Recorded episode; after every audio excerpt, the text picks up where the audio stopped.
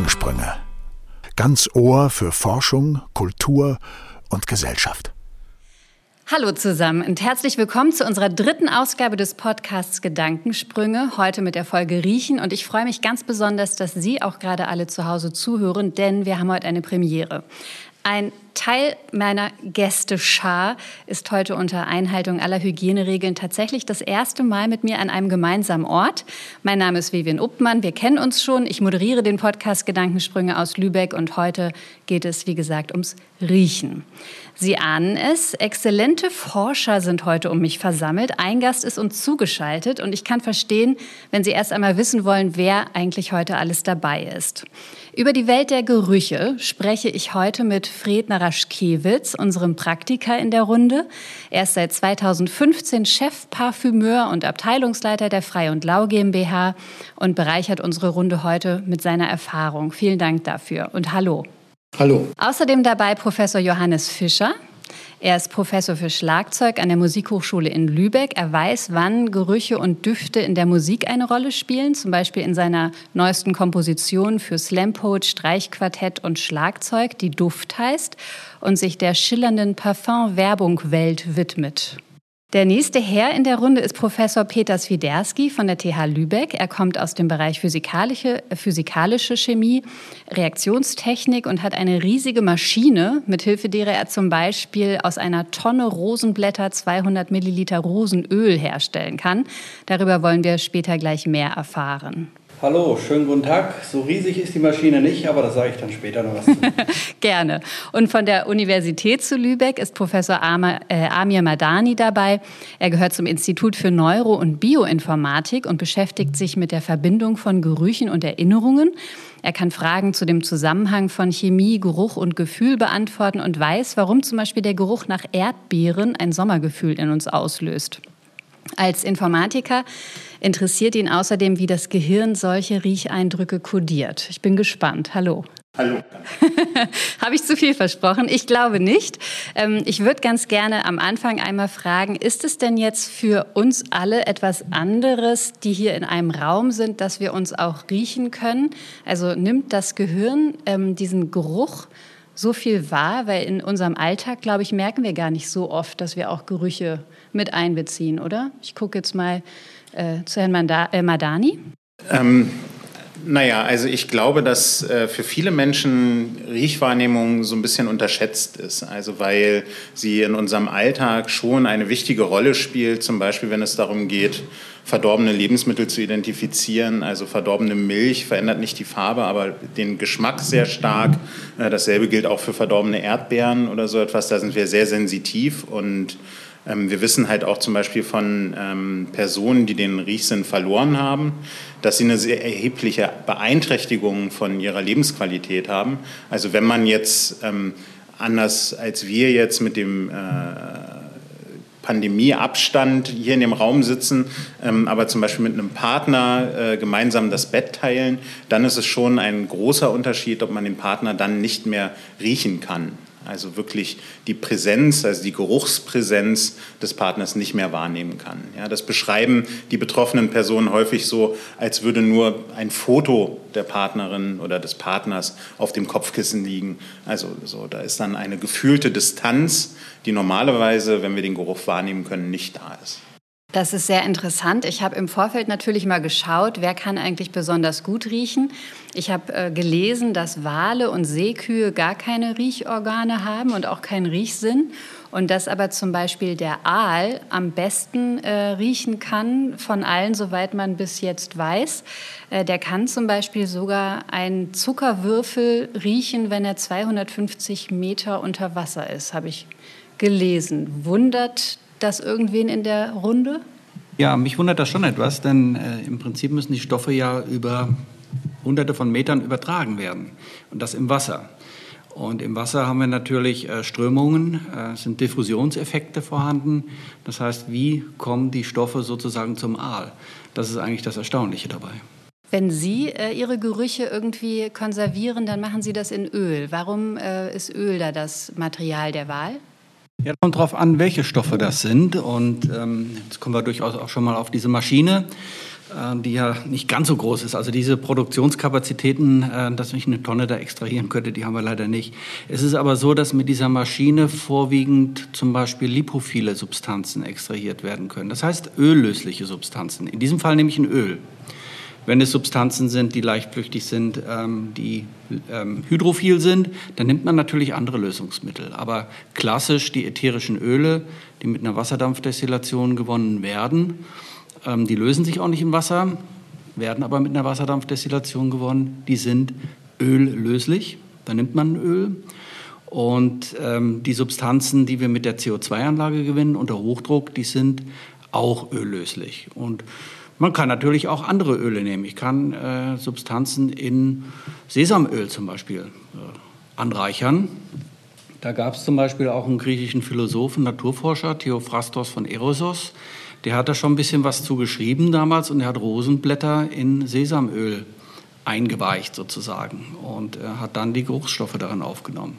Das heißt, es hängt von den Substanzen ab und viele sind eben öllöslich, lipophil und dann kann man solche Öle dann auch verwenden, um die Geruchsstoffe einfach zu extrahieren.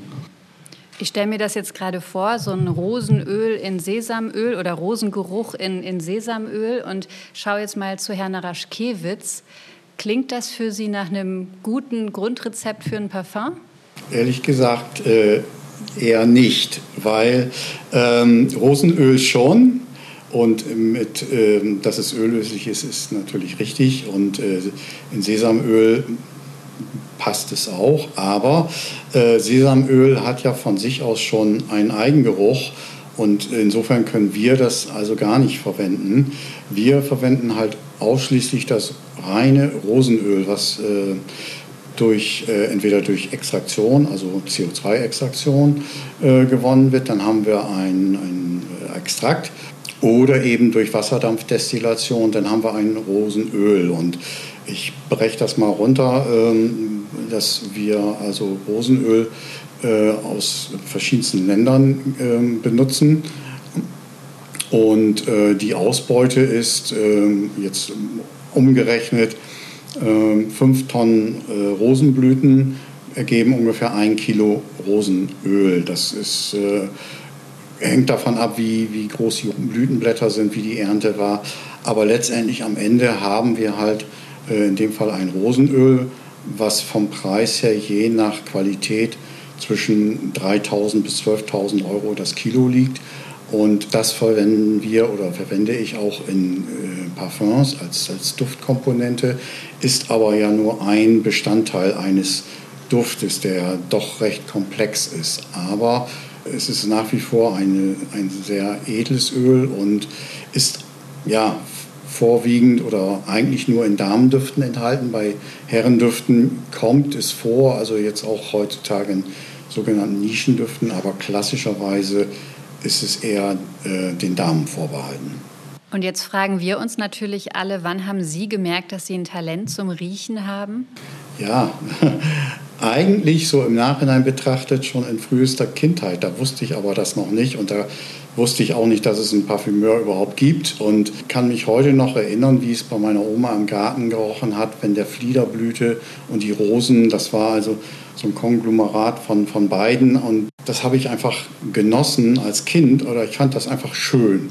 So, und zum Parfümeur bin ich eigentlich auch erst um über Umwege bekommen ich habe nach meinem Abitur habe ich zunächst studiert, also habe ich habe Design studiert mit Schwerpunkt Fotografie und ähm, per Zufall bin ich halt auf das Berufsbild Parfümeur gekommen und zu der Zeit in den 80er Jahren, da gab es noch kein Internet oder jedenfalls für mich nicht und habe dann recherchiert und bin dann irgendwann auf eine Firma gestoßen, die diese Ausbildung macht und die haben mich auch Gott sei Dank genommen, also muss ich da wohl auch eine Begabung für gehabt haben. Ja, und dann habe ich eine betriebsinterne Ausbildung gemacht. Es ist also nach wie vor, man kann es nicht studieren, also mit Einschränkungen. Also es gibt eine Schule in Paris bei, oder sagen wir genauer gesagt in Versailles. Da kann man es studieren oder lernen. Aber eigentlich ist der klassische Weg, dass man in einer Firma, in einer Parfümeursschule lernt, also Perfumery School. Und das dauert so zwei, zweieinhalb Jahre bis drei Jahre, je nachdem. Also bei mir waren es äh, zwei Jahre und dann bin ich dann ins Ausland gegangen und habe da dann mich weiterentwickelt. Und ja, also man, man lernt eigentlich während dieser Ausbildung erstmal die ganzen Einzelkomponenten eines Duftes, eines Parfums kennen. Und wir reden da über 1500 bis 2000 Riechstoffe, also sowohl natürlich als auch synthetisch. Und die, ja, die muss man lernen. Das ist wie Hardcore-Vokabeln lernen. Also die, wir haben Riechteste gemacht, jeden Tag einen neuen Riechstoff, insgesamt zehn pro Tag, dann am nächsten Tag Blind-Testing, dann wieder zehn neue und so weiter.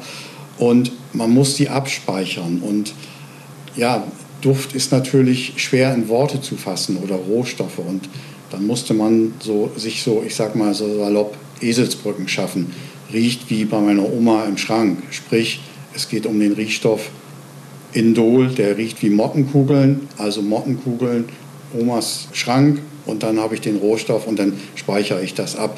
Also da kommen wir dann zu der Geschichte, äh, wie lernt man Gerüche und bei mir ist es halt auch so, dass ich, ich rieche ohne zu riechen. Das ist, glaube ich, für den Herrn, der Musiker ist oder eigentlich für alle vielleicht auch doch nachvollziehbar. Das Ganze spielt sich bei mir im Kopf ab. Also ich habe erstmal diese Vokabeln gelernt, das Basiswissen habe ich, habe ich natürlich auch im Laufe der Jahrzehnte erweitert. Und dann kann ich mir halt einen Duft, ich habe eine Idee, wie so ein Musiker, der eine, eine, Melodie hat, eine Idee hat und im Kopf im Grunde schon komponiert, die Noten aufschreibt. Und im Grunde genommen ist es bei mir genauso, dass ich halt aus dem Gedächtnis heraus die Rezeptur schon schreibe oder die eigentlich im Kopf habe und dann eine Rezeptur schreibe, heutzutage inzwischen mit dem äh, PC. Und ich weiß also zu 95 Prozent, wie es später riechen wird, ohne es gerochen zu haben. Das klingt für jemanden, der jetzt nicht damit vertraut ist, wirklich total fantastisch. Ich gucke jetzt mal zu Herrn Professor Fischer. Denken Sie auch, dass da so viele, also sehen Sie genauso viele Parallelen, wie Herr Naraschkewitz gerade angesprochen hat? Ja, ich kann das gut nachvollziehen. Tatsächlich ist es ja bei uns auch so, dass wir die, dass wir so wie er Düfte speichert, wir Klänge speichern und Tonverbindungen und Klangfarben. Und das ist natürlich beim Komponieren ein ähnlicher Vorgang ich muss nicht jeden Klang, also wenn ich ein gewisses, eine gewisse Erfahrung und eine gewisse Reife in der Ausbildung habe, muss ich nicht jeden Klang vorher ausprobieren, sondern kann mir natürlich im Kopf vorstellen, selbst bis zu einem großen Orchester, wie wird das klingen. Und mit, mit genügend Erfahrung kann man das auch zu 95 Prozent vorher so definieren und auch zu Papier bringen, wir haben natürlich immer noch die Übersetzung auf dem Papier, ist nochmal was anderes, weil wir stellen die Klänge dann nicht selber her, sondern sie werden von anderen Menschen, von anderen Musikern gemacht. Und das hat natürlich auch wieder eine interessante Brechungsebene. Aber ich finde, ich würde noch mal gern auf was Herr Madani eingangs sagte, zurückkommen. Ich finde auch, dass wir das Hören und das Riechen sind Sinneswahrnehmungen, die wir Menschen meistens ganz passiv benutzen. Die sind einfach da, die Ohren sind offen, die Nase ist offen, da kommt immer was rein. Und wir haben oft verlernt, diese, also ein Bewusstsein für die Sensation dieser Sinneswahrnehmung zu haben. Also wie gesagt, wenn wir einen Raum betreten, wie, was machen meine Schritte? Fühlt sich der groß an, weil die Akustik vielleicht so ist, das riecht vielleicht irgendwie feucht oder und das nehmen wir alles natürlich unterbewusst wahr, aber machen uns das oft viel zu wenig ähm, klar und auch viel zu wenig zu nutzen. Ich finde das sehr spannend. Ich frage jetzt direkt mal ähm, Herrn Madani neben mir, ob das bei ihm auch so ist oder ob er anders riecht als wir alle, weil er weiß, was dahinter steckt. Na, das ist jetzt eine schwierige Frage. Also ich weiß jetzt natürlich nicht, wie ähm, äh, ein Musiker die Musik hört und wie ein Parfümeur seine Parfüms riecht. Ähm, äh, also bei mir ist es tatsächlich so, dass wir natürlich an Problemen arbeiten, für die wir noch gar keine Lösung kennen. Also wir wissen, ähm, wie Gerüche wahrgenommen werden, aber wir wollen gerade diese Mechanismen verstehen. Und ähm, das können wir uns halt gerade nicht vorstellen. Also wir probieren uns quasi tatsächlich auf dem Papier, auf dem Computer Modelle zu erarbeiten und können die dann aber nur im Experiment ähm, dann ausprobieren, ob diese Modelle zutreffen oder nicht, zu dem, wie jetzt äh, unsere Probanden in einem Riechexperiment zum Beispiel funktionieren. Und das ist halt äh, einfach an der Stelle sehr schwierig, weil wir nicht nur also Tausende von Substanzen haben, die nach irgendetwas riechen, sondern wir auch in der Nase also Hunderte von Rezeptoren haben, die auf einzelne Moleküle ansprechen. Und ähm, also im Vergleich beim Farbensehen haben wir ja drei verschiedene Sensortypen, die das Farbensehen ähm, äh, sozusagen äh, in seiner Komplexität aufspannen. Ja, also da können wir 1,3 Millionen verschiedene Farben unterscheiden. Ähm, äh, also teilweise sogar noch mehr, je nachdem, ähm, wie die Farben dargestellt werden. Und bei den Gerüchen nimmt man jetzt an, es sind sogar noch mehr Nuancen, die wir eigentlich wahrnehmen könnten. Und das ist natürlich ein Raum, der sehr schwer zu beherrschen ist. Und ähm, wir sind da sozusagen ganz am Anfang und probieren uns so über sehr atomare Gerüche, also das sind für mich jetzt Gerüche, die ähm, schon einen Körper haben, aber irgendwie durch ein Molekül dargestellt werden können, ähm, äh, wie zum Beispiel das Indol, das ähm, Herr Raschkewitz gerade gesagt hat, ähm, aber auch irgendwie so Aromen wie Vanille oder Zitrone oder so Zimt, also so, äh, zu denen es Moleküle gibt die möglichst auch in der Natur vorkommen, die dann aber irgendwie einen Geruch haben, ähm, zu dem wir ein Riechobjekt in unserem Gehirn haben. Ja, also wir können das riechen und haben dann tatsächlich Erinnerungen wie zum Beispiel an Weihnachtsplätzchen, ähm, an eine Zitronenlimonade oder so etwas, die direkt in unserem Kopf entstehen. Und äh, da wird es dann für uns spannend, wenn wir sozusagen mit diesen Eindrücken spielen können und etwas Neues schaffen. Ja, also so, ähm, äh, keine Ahnung, also jetzt diese Substanzen, die ich eben genannt habe, also Zitrone, Vanille und Zimt, ähm, so zusammengemischt, ja, das äh, wird hoffentlich unser Parfümeur auch bestätigen können, ähm, ergeben dann etwas, was die Leute meistens als Cola beschreiben. Ja? Und das ist aber sozusagen auch schon wieder irgendwie ein eigenständiges Objekt. Und ähm, für uns ist das vergleichbar wie, ähm, ich zeige Leuten das Bild von einer Tür und alle Leute sind sich einig darüber, auf diesem Bild ist eine Tür zu sehen. Ja, aber diese Tür besteht natürlich aus einer Kombination ähm, von einzelnen Objekten. Also jemand könnte bei dem Bild auch sagen, er sieht eine Türklinke. Ja, aber ähm, das ist nicht der Gesamteindruck des Bildes, sondern wir sehen dann einfach nur eine Tür, weil das sozusagen ein übergeordnetes Objekt ist. Und ähm, das ist sozusagen der Weg, wie wir uns daran ähm, orientieren und ähm, wir haben auch viele Erfahrungen gemacht, aber ich würde sagen, also im Vergleich zu meinen professionellen Kollegen hier bewege ich mich da immer noch im Amateurbereich, also wie ein Hobbykoch. Ich habe so meine eigenen Rezepte, in denen ich ganz äh, gut dabei bin und ich merke auch, wie jetzt zum Beispiel Studierende, die da in dem Thema eine Master- oder Bachelorarbeit machen, ähm, sich selbst professionalisieren und einfach viel intensiver auf einmal Gerüche auch wahrnehmen. Ja, also eine Studentin hat mir irgendwann mal gesagt, also seit sie bei mir ihre Abschlussarbeit macht, ähm, kann sie nicht mehr mit Bussen fahren, weil sie plötzlich so viele Leute riecht und so viele, ja, also weil sie einfach viel konzentrierter, also einfach das, was sie sowieso immer riecht, auch wahrnimmt. Ja. Ich stelle mir das vor wie äh, Vokabeln lernen oder Vokabelkarten, die man auf einmal zuordnen kann und deswegen so viel im Kopf hat, die wahrscheinlich dann alle so vorbeirauschen und sagen, okay, das sind die und die und die Gerüche, die ich jetzt gar nicht aufzählen kann. Aber ich würde gern von Herrn Professor Swiderski wissen, wie sehen denn solche Gerüche aus? Sie können das ja theoretisch bis auf jeden Bestandteil runterbrechen. Wir können das, im, ich sag mal so, ein Gesamtgeruch, das ist ja eben das... Äh, der sich zusammensetzt aus sehr, sehr vielen Molekülen im Prinzip. Ja? Und ähm, was Herr Madani beschrieben hatte, ist, dass er eben erstmal mit einfachen, mit Einzelstoffen arbeitet, um das zuzuordnen. Nehmen wir mal Limonen, um das vielleicht nochmal in Ergänzung zu bringen. Ähm, die Gerüche, die kommen dadurch zustande, dass eben die Moleküle genau in irgendwelche Rezeptoren passen. Das ist ein Schlüssel-Schloss-Prinzip. Und Limonen hat ein sogenanntes Chiralitätszentrum. Das bedeutet, also Chiralität bedeutet Händigkeit. Wir müssen uns vorstellen, da gibt es zwei verschiedene Formen, wie die linke Hand und die rechte Hand. Und die linke Hand passt in den linken Handschuh, also in den äh, speziellen linken Rezeptor, und die rechte Hand in den rechten. Und da gibt es das R-Limonen beispielsweise. Ähm, das riecht tatsächlich so nach Zitrusfrucht, nach Orange. Und wenn wir die S-Form nehmen, die riecht äh, so terpentinartig. Ja, und die sind sich sehr ähnlich. Wenn ich die aufmale, die Moleküle zweidimensional, äh, würden wir das gar nicht so also unterscheiden können. Aber wenn wir das räumlich betrachten, das ist eben das Schlüssel-Schloss-Prinzip. Und das ist aber nur ein Molekül. Und ähm, damit arbeiten Sie erstmal wahrscheinlich, Herr Madani, weil das sehr einfach ist. Und das andere, das ist das, was Sie eben beschrieben haben, eine riesige Komposition. Selbst das Rosenöl besteht ja aus Hunderten, Tausenden von Stoffen. Und das Rosenöl selber wird ja in einem Parfum dann nur in ganz geringer Menge wieder zugesetzt, indem Sie andere ähm, Kompositionen sozusagen dann kreieren. Das heißt, das Ganze ist unglaublich komplex.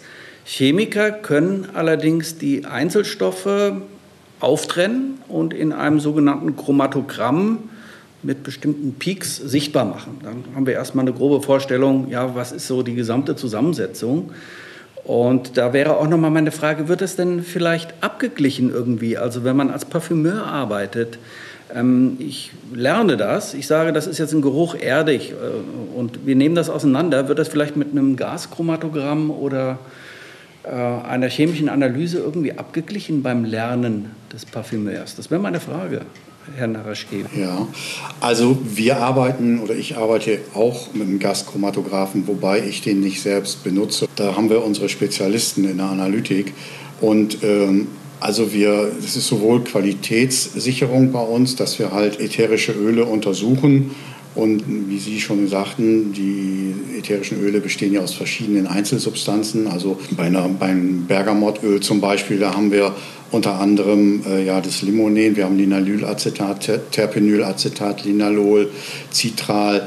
Und anhand der Zusammensetzung oder der, des Gaschromatographen mit Hilfe des Gaschromatographen können wir sehen, was für eine Qualität das ist, wo kommt die her, ist das eine reine Qualität. Und ja, das, das hilft mir, aber während für meine Kreation ist es so, dass ich halt die Rohstoffe einsetze, die von uns sowohl olfaktorisch approbiert sind und äh, von der Analytik als äh, okay, sag ich mal, äh, definiert sind, dass das eine reine Qualität ist und wir haben halt so unsere Palette, die wir einsetzen. Und ja, es geht letztendlich bei der Kreation dann vor, überwiegend darum, ja, wie, wie riecht es oder welche Qualität ist es? Ist es ein Zitronenöl aus Italien, ist es aus Argentinien, ist es aus den USA oder die Mandarine, ist es, äh, setze ich eine gelbe Mandarine, eine grüne oder eine rote ein, weil das äh, ganz verschiedene Duftprofile hat. Und ja, also es fließt in die Arbeit mit ein, aber so für die Kreation an sich, wie gesagt, das ist, ich habe eine Idee, schreibe die Rezeptur und, und setze dann diese Rohstoffe ein, die werden dann gemischt von meiner Assistentin im Labor und dann haben wir am Ende das fertige Parfümöl oder fast fertige, weil dann kommt so die Arbeit des Feintunings. Das heißt, so wie das manche sich vorstellen, dass man als Parfümeur immer ins Labor geht, an dem Fläschchen riecht, an dem, an dem und dann überlegt, wie baue ich das zusammen. So ist es nicht. Also es ist wirklich so aus dem Gedächtnis heraus und es wird gemischt und dann haben wir ein Endprodukt oder fast Endprodukt. Und ja, ich würde auch ganz gerne nochmal auf diese Rezeptoren zurückkommen. Das ist also auch so, so praktisch Wissen oder ja, das haben wir auch mal gelernt, dass wir halt diesen Riechkolben haben in der Nase mit den Riechrezeptoren und das wird dann halt übersetzt und dann über elektrische Impulse ans Gehirn geleitet. Und ja, und wir merken das halt tagtäglich. Also es ist auch so, dass wir im wahrsten Sinne des Wortes manchmal die Nase voll haben. Das heißt, das Riechvermögen lässt am Ende des Tages nach, weil alle Rezeptoren irgendwie belegt sind, mehr oder mehr oder weniger.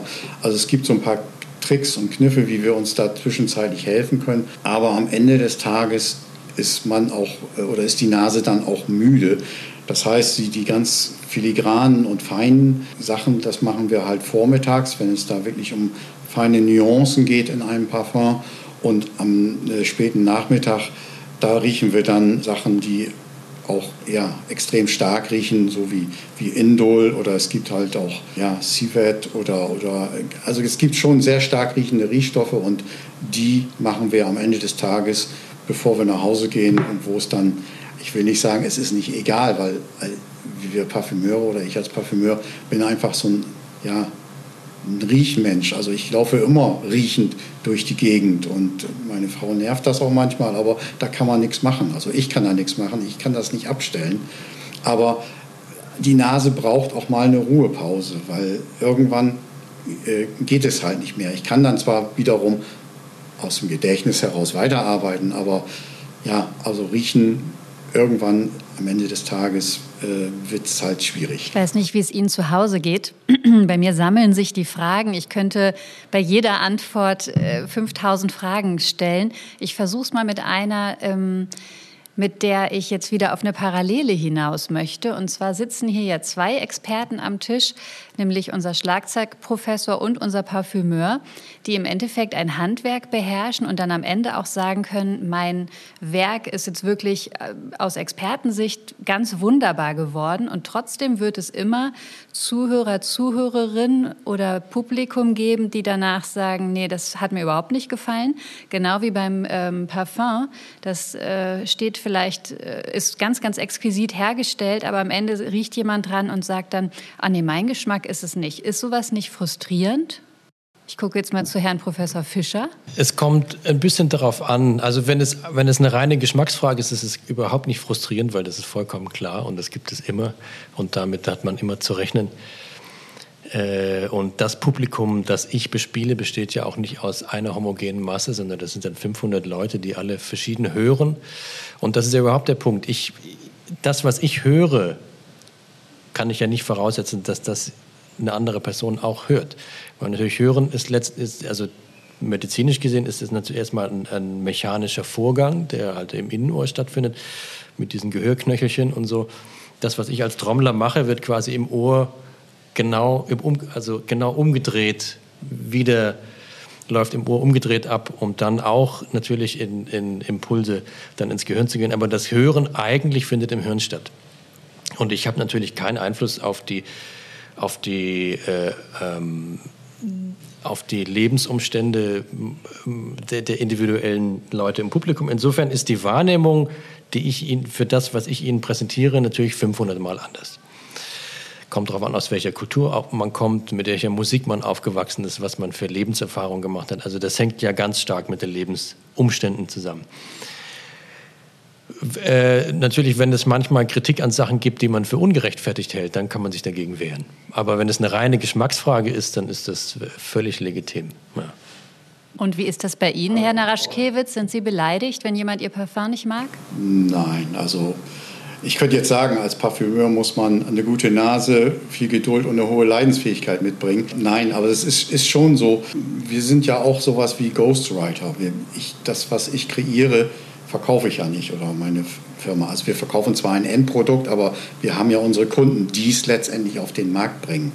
Und ja, der Duft und, und Musikgeschmack, es ist subjektiv. Es ist halt, ja, es sind äh, Erfahrungen aus der Kindheit, wie man aufgewachsen ist. Es ist halt doch individuell. Und trotzdem versuchen wir immer doch auch so das zu treffen, was unser Kunde will und was letztendlich auch der Konsument möchte. Da gibt es natürlich auch so etablierte Sachen, dass, die sich über die Jahrzehnte so entwickelt haben. Das äh, ist wie mit einem Vanilleeis wenn da kein, das nicht nach Vanille schmeckt, dann kauft das auch keiner oder nur einmal. Da ist so eine gewisse Erwartungshaltung. Das sind so Sachen, die man gelernt hat. Und in, in der Parfümerie ist es halt auch so, auf der einen Seite soll, ein, ein, soll der Duft gefallen, aber letztendlich soll das Produkt auch gut sein und, und die Haare waschen. Also da kommen ganz viele Komponente zusammen. Aber ja, wir versuchen halt immer doch ähm, so das zu treffen, was der Kunde möchte. Und da sind wir aber auch immer im Austausch. Wir haben halt ein sogenanntes Briefing, wo der Kunde sagt, ich möchte einen Duft haben, der riecht wie. Also das kann so ganz pauschal sein, wie ein, ein, ein Duft wie im, in der Provence mit Lavendel und Thymian und mit der Sonne im Hintergrund und ein äh, Glas Rotwein in der Hand. Äh, ja, und dann muss man, ich sich überlegen als Parfümeur, dann muss ich überlegen, ja, wie setze ich das um? Und dann muss ich in Gedanken um die, die Wunschvorstellung des Kunden durchgehen im Kopf. Und gut, ich war in der Provence, ich habe da ge, äh, gearbeitet, ich habe da auch schon mehrere Male äh, meine Zeit verbracht und weiß, worüber der Kunde redet. Das kann aber auch sein, dass der Kunde sagt, ich möchte, dass es riecht wie ein blauer Eisberg in der Arktis. Gut, dann muss ich mir das auch vorstellen und dann muss ich das halt umsetzen als einen Duft. Und dann mache ich diesen Duft, mache ein Parfum und das wird unserem Kunden präsentiert. Und der hat eine gewisse Erwartungshaltung. Und wenn der sagt, ja, das ist genau so, wie ich mir das vorgestellt habe, dann habe ich einen richtig guten Job gemacht. Das heißt nicht, wenn er sagt, hm, ist ganz gut, aber ich möchte das, es trifft das noch nicht ganz. Das heißt nicht, dass ich dann keinen guten Job gemacht habe, aber der Kunde hatte eine etwas andere Vorstellung. Das, da müssen wir dann drüber reden. Und am Ende des Tages kommen wir dann dahin, einen Duft zu machen, wo der Kunde sagt, ja, das ist genau das, was ich haben wollte. Das, da vielleicht nur ganz kurz noch, um da auch dann wieder die Unterschiede zu manifestieren. Natürlich, ich habe den Luxus, ich muss nicht auf, äh, auf den Geschmack oder auf die Erwartungshaltung meines Publikums äh, zielen, sondern habe natürlich die künstlerische Freiheit, eigentlich das zu machen, von dem ich das Gefühl habe, dass das Publikum sowas vielleicht noch nie gehört hat oder dass sie eine Erfahrung machen können, die sie vorher, mit der sie vorher gar nicht gerechnet haben. Das ist dann, das ist das, das Schöne an der Freiheit der Kunst. Also ich wollte auch nur noch mal ergänzen, ich glaube, dass gerade das Erstellen von Parfüms da auch ähm, eine sehr große Herausforderung ist. Also wir probieren auch immer so diesen kleinsten gemeinsamen Nenner zu treffen, also das, was jetzt angenehm riecht für möglichst viele Nasen. Ähm, das ist aber wirklich schwierig. Also wir dürfen nicht vergessen, das Riechen ist so einer der zentralen Wahrnehmungssinne bei Säugetieren.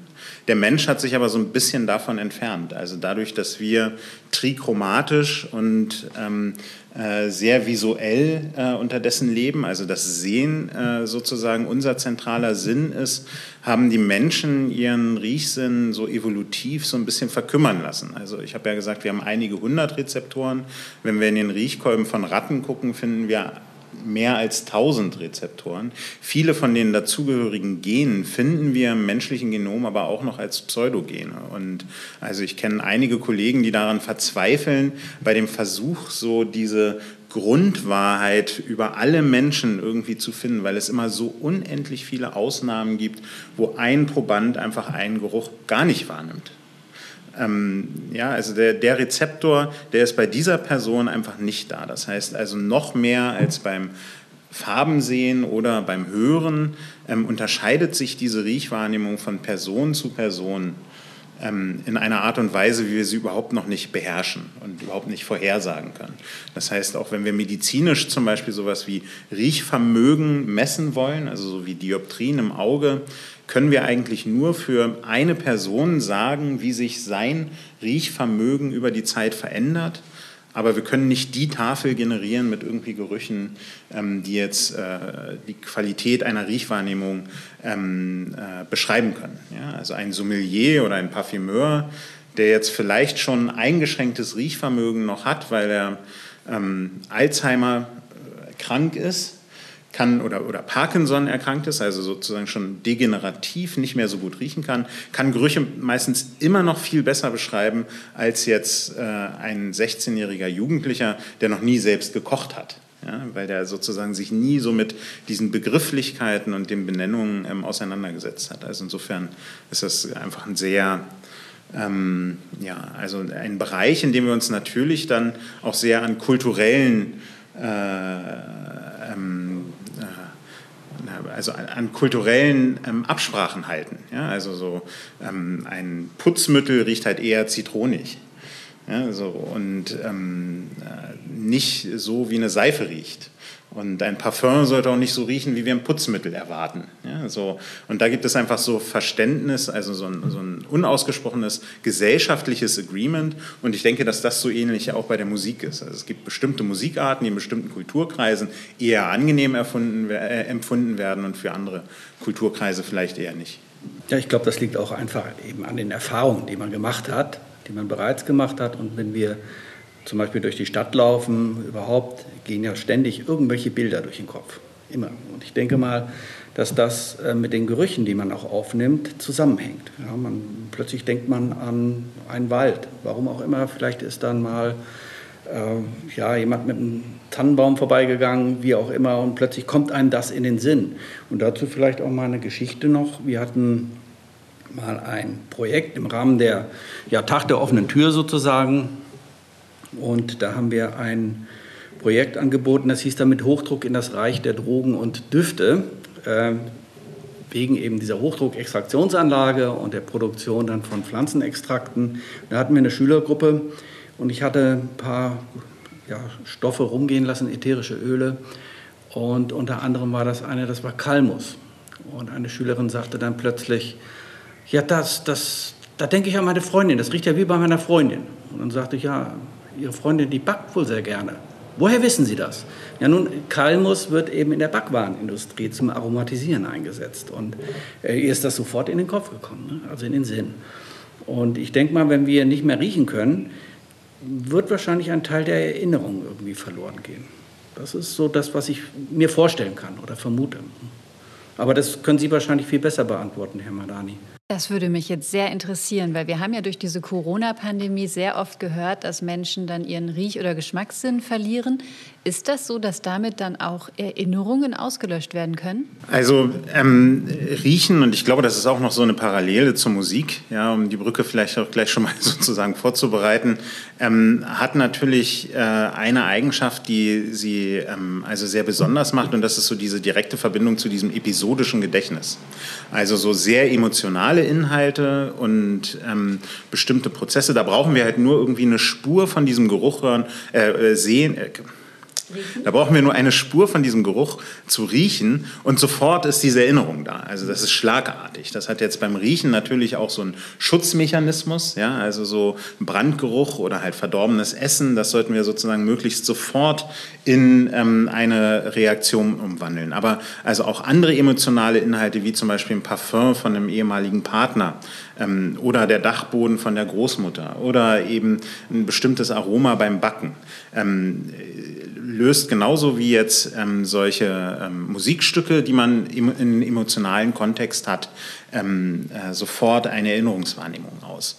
Und wenn jetzt die Riechwahrnehmung gestört ist, wie das zum Beispiel bei viralen Infektionen passieren kann, ähm, dann ist keine Erinnerung ausgelöscht, die Erinnerungen sind noch da, aber wir haben keinen Zugriff mehr darauf. Ja, also ähm, der Geruch ist an der Stelle sozusagen der Schlüssel, also der Schlüsselreiz, der diese Erinnerung ausruft. Ähm, ich hatte mal mit einer ähm, Patientin geredet, ähm, die äh, auch viral bedingt ihren Geruchssinn verloren hat und nach zwei, drei Jahren kam langsam der Geruch wieder. Und sie meinte, ähm, also sie hat dann irgendwann Erdbeeren auf dem Markt wieder gerochen.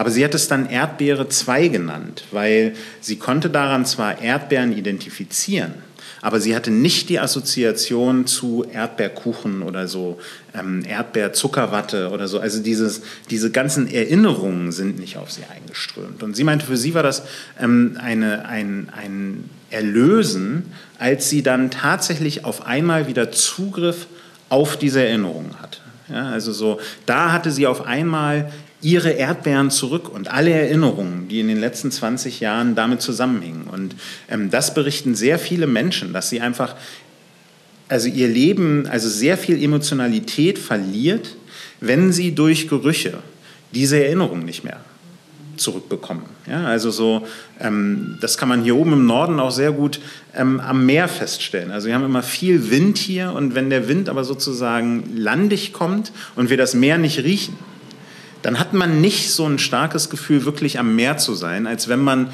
das Meer auch riecht. Ja?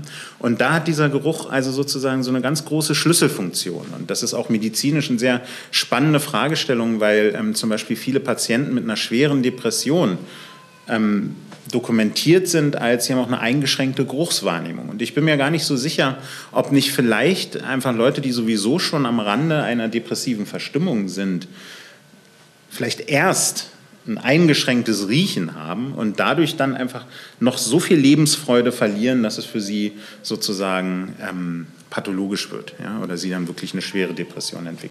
Das würde also heißen, dass Sie, Herr Naraschkewitz, ein sehr glücklicher Mensch sein müssten. Meistens ja. Nein, also äh, ja, das fand ich jetzt total interessant. Also ich meine, für mich als Parfümeur, Emotion oder Emotionalität oder Sensitivität gehört einfach auch dazu, weil es ist halt wirklich ein sinnlicher Beruf. Und es ist zwar primär der Geruchssinn, der bei mir wichtig ist. Und äh, das wäre auch fatal gewesen, wenn ich Covid bekommen hätte. Und äh, da hat die Firma auch ähm, alles Mögliche unternommen und wir auch, um dass das nicht passiert, weil das ist A, wirtschaftlich wäre es ein Desaster gewesen, aber auch für mich als, als Mensch oder als, als auch ein Parfümeur ist ein Mensch, ich hätte mir das gar nicht vorstellen können, weil und da, da kann ich das wie, wie nachvollziehen, dass man dann auch als, als Nicht-Parfümeur oder Parfümeurin auch depressiv werden kann, weil das, das kann ich mir gar nicht vorstellen, wenn ich nicht mehr riechen könnte. Das wäre, wie gesagt, ein komplettes Desaster, weil es einfach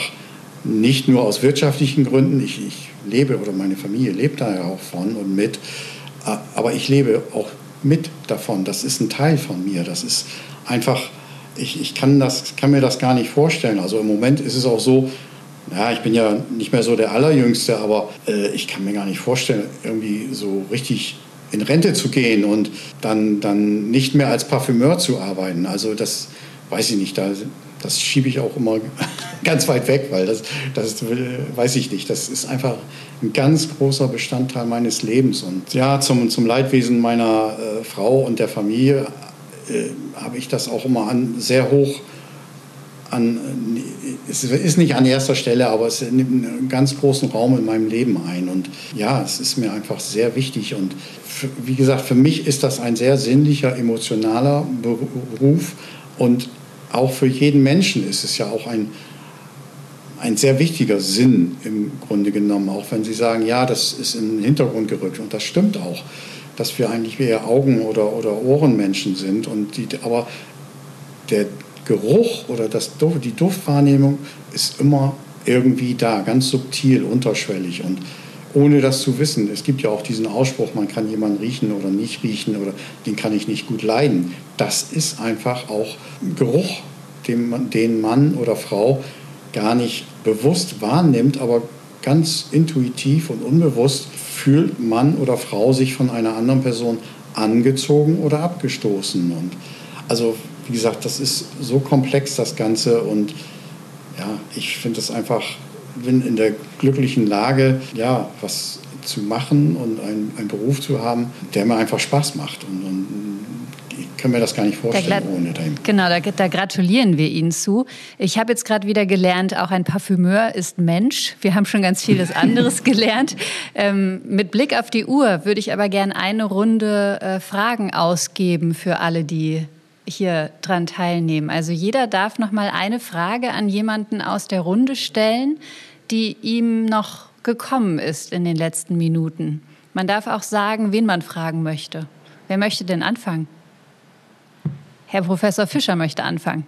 Ja, ich würde gerne den Herrn Madani noch mal fragen. Wir haben über die, die Kopplung von Erinnerung und Sinneswahrnehmung natürlich gesprochen, was ja nicht nur die Nase betrifft, aber ob es denn, also wir kennen das Halluzinationen für die Augen. Es gibt akustische Halluzinationen, dass man also äh, quasi nachts aufwacht und sich ganz laut eine Blaskapelle vor seinem Haus spielen hört, die aber nicht da ist, sondern das ist wirklich eine, eine akustische Halluzination. Gibt es äh, interessante Patientenberichte und, und, und wirklich ja, sehr skurrile Sachen. Ist, gibt es das für den Geruchssinn auch? Also eine, so eine, dass die Nase halluziniert sozusagen?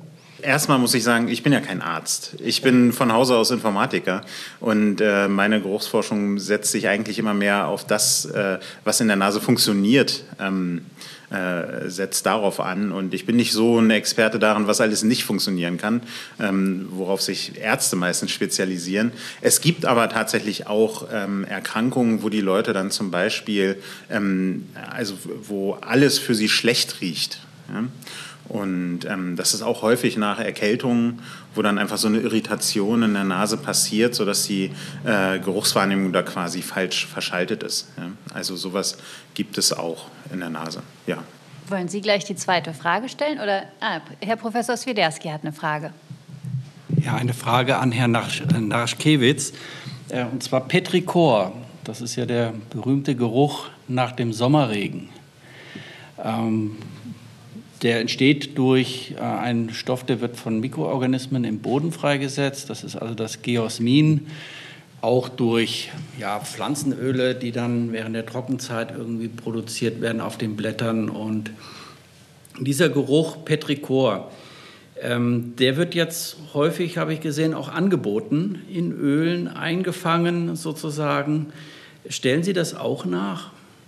Nein, also es kommt natürlich schon auch die Anfrage von Kunden, ähm, ja, ich möchte, dass das äh, Parfum riecht wie ein Sommerregen auf dem Asphalt oder wie das, wenn das was verdampft. Gut, da kommen wir wieder zu Erinnerungen. Ich meine, als Kind hat man ja immer viel draußen gespielt und auch im Sommer, gerade nach dem Regen, ist man raus und das weiß ich noch genau und dann in den Pfützen rumgestapft. Und gut, als Kind, wie gesagt, das hat man gerochen, ohne zu wissen, dass man es riecht. Aber ich habe da so eine Vorstellung und wie es riechen sollte. Und dann gehe ich in mich und dann suche ich nach äh, einem Akkord zunächst mal von diesen 1500 bis 2000 Rohstoffen, die ich zur Verfügung habe, habe da so eine gewisse Idee, grenze das dann ein und ähm, dann in dem Fall gehe ich dann auch schon mal ins Labor und schnuppere sozusagen an verschiedenen Rohstoffen und überlege dann, wie ich die kombiniere, um, um diesen Geruch oder diese Geruchswahrnehmung wiederzugeben. Da gibt es verschiedenste Rohstoffe, die, die jetzt, äh, sage ich mal, so etwas was Wässriges haben, die auch diesen, äh, wenn es dann so gewünscht ist, dass es wie ein wie auf dem Asphalt, also Feuchtigkeit, die vom Asphalt hochsteigt, dann eine gewisse ich sage mal, Bitumenkomponente einzubinden und aber auch was Aquatisches, äh, Transparentes. Und dann sagten sie diese Mikroorganismen, also sowas vielleicht leicht Algiges, äh, Grünes. Und äh, gut, und da schaue ich dann aus dem Repertoire, was ich mal gelernt habe oder kenne oder weiß, wie was riecht, da bediene ich mich dann. Also da weiß ich dann halt, welche Rohstoffe da in Frage kommen können und dann das hat dann auch schon wieder so einen leicht experimentellen Charakter. Und da kommen wir dann auch äh, so quasi wieder zu Ihnen, Professor Fischer. Das ist dann so, obwohl es eine Kundenanfrage ist, ist es dann auch so, ja, so, so eine Sache, wo man, das ist was Besonderes, wo man dann auch kreativ wird. Und, und das ist zwar, wie gesagt, eine Kundenanfrage, aber das ist halt nicht so Daily Work, sondern ne, da muss man schon überlegen, oder ich muss dann überlegen, so, wie kriege ich das hin? Und, und das ist einfach auch eine Herausforderung. Und das sind so die, die Momente, wo es dann auch richtig Spaß macht. Und gut, ich habe natürlich auch manchmal Ideen von, von mir aus, und, aber solche Sachen machen mir einfach Spaß. Aber ja. Vielen Dank. Wer möchte die nächste Frage stellen? Also ich, ich hätte eine Frage allerdings an zwei Personen hier in der Runde, und zwar an Herrn Fischer und Herrn Naraschkewitz. Ähm, also wenn Sie jetzt komponieren, also Gerüche oder Lieder, ähm, fügen Sie dann in Ihrem Geist sozusagen Elemente hinzu oder ist es auch manchmal so, dass Sie dann jetzt noch ein neues Objekt, also irgendwas mit einem eigenen Körper daneben schaffen? Und, also so jetzt, ich denke da so ein bisschen mathematisch, nehmen Sie auch manchmal wieder etwas weg. Also, äh, dass Sie auch sozusagen etwas von dem schon existierenden Klangkörper oder Riechkörper, irgendetwas probieren, wieder rauszukerben. Mein, einer meiner Lehrer hat mir das oberste Gebot des Komponierens beigebracht. Lieber Johannes, das Wichtigste beim Komponieren ist nicht der Bleistift, sondern der Radiergummi. Äh, und das trifft es eigentlich ganz gut. Also man ein Stück Musik entsteht durch ganz viele Ideen und dann besteht eigentlich die Disziplin beim Schreiben darin, möglichst viele von den Ideen entweder präzise zu formulieren oder wieder wegzulassen. Und das heißt, es ist wirklich mehr wie eine Skulptur. Also ich habe eine große Sammlung von Ideen und daraus forme ich dann, indem ich wegnehme, eigentlich das. Auf dem Papier, wenn ich es ordentlich gemacht habe, ist es auf dem Papier immer schon eine Reduktion von dem, was mal da war. Und dann äh, äh, hebt man sich die Ideen, die ausscheiden, hebt man sich dann für andere Projekte auf. Also das, ist, das kommt wieder schön in die Schublade, das geht nicht kaputt auf jeden Fall. Vielen Dank. Ich glaube, die Frage ist beantwortet. Herr Madani nickt. Wer hat noch keine Frage gestellt? Ich habe gerade den Überblick verloren, weil ich schon wieder so viel dazugelernt habe. Ja, ich habe noch gar keine Frage gestellt. Ähm, ich auch wieder an den Herrn Professor Fischer. Ähm, ich die anderen äh, mit äh, Teilnehmer mögen das entschuldigen, dass ich mich oft so auf Professor Fischer beziehe. Aber während meiner Ausbildung hatten wir die Aufgabe von unserem Lehrer oder Professor, der Violine gespielt hat, einen Duft zu kreieren, während er Violine gespielt hat. Also wir sollten uns von seinem Violinspiel inspirieren lassen. Also klassische Musik hat er dann, äh, ich weiß nicht mehr, ob das äh, die Moldau war von Smetana oder also irgendwas Klassisches war es, das weiß ich noch. Und äh, wir waren fünf und jeder und jeder hat dann so praktisch seine Ideen dazu sich gemacht, wobei wir natürlich zu der Zeit noch am Anfang waren und hat das umgesetzt. Und es ist auch so, dass ich heutzutage, wenn ich so Musik höre, dann habe ich sofort irgendwie so einen Geruch oder auch ein Einzelmolekül irgendwie oft im, im Kopf. Ist das bei Ihnen auch so, wenn Sie Musik spielen oder trommeln oder ein Cello, dass Sie manchmal auch so einen Duft im, äh, im Sinn haben? Oder, oder dass Sie sich irgendwo hinversetzt fühlen, jetzt, wenn, wenn Sie bestimmte Akkorde oder Noten spielen? Also Duft eher weniger, muss ich gestehen. Aber es ist tatsächlich so, dass man sich, ähm, wenn es einem gelingt, auf der Bühne das große Ziel ist ja schon, dass sich auch die eigene Bewusstseinsebene verändert. Also ich gehe ja auch deswegen auf die Bühne, um Dinge zu machen, die ich außerhalb der Bühne vielleicht nicht hinkriege, weil dann diese, dieses Aufmerksamkeitspotenzial, was da ist mit den Leuten, bringt mich dazu, eigentlich mehr aus dem zu machen, was ich kann, als wenn ich das für mich tue.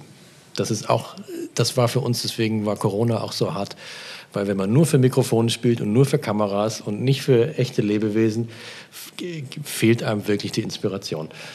Ähm, das hat jetzt nur indirekt mit Ihrer Frage zu tun, aber äh, es ist tatsächlich so, dass bestimmte Harmonien äh, und auch bestimmte Stellen, sagen wir mal in der Malersinfonie, auch ganz ganz äh, intensive körperliche Gefühle bei mir auslösen. Also ich höre nicht nur durch die Ohren, sondern es geht durch die Haut, durch den Magen, äh, äh, durch, die, durch die Seele, durch das Herz.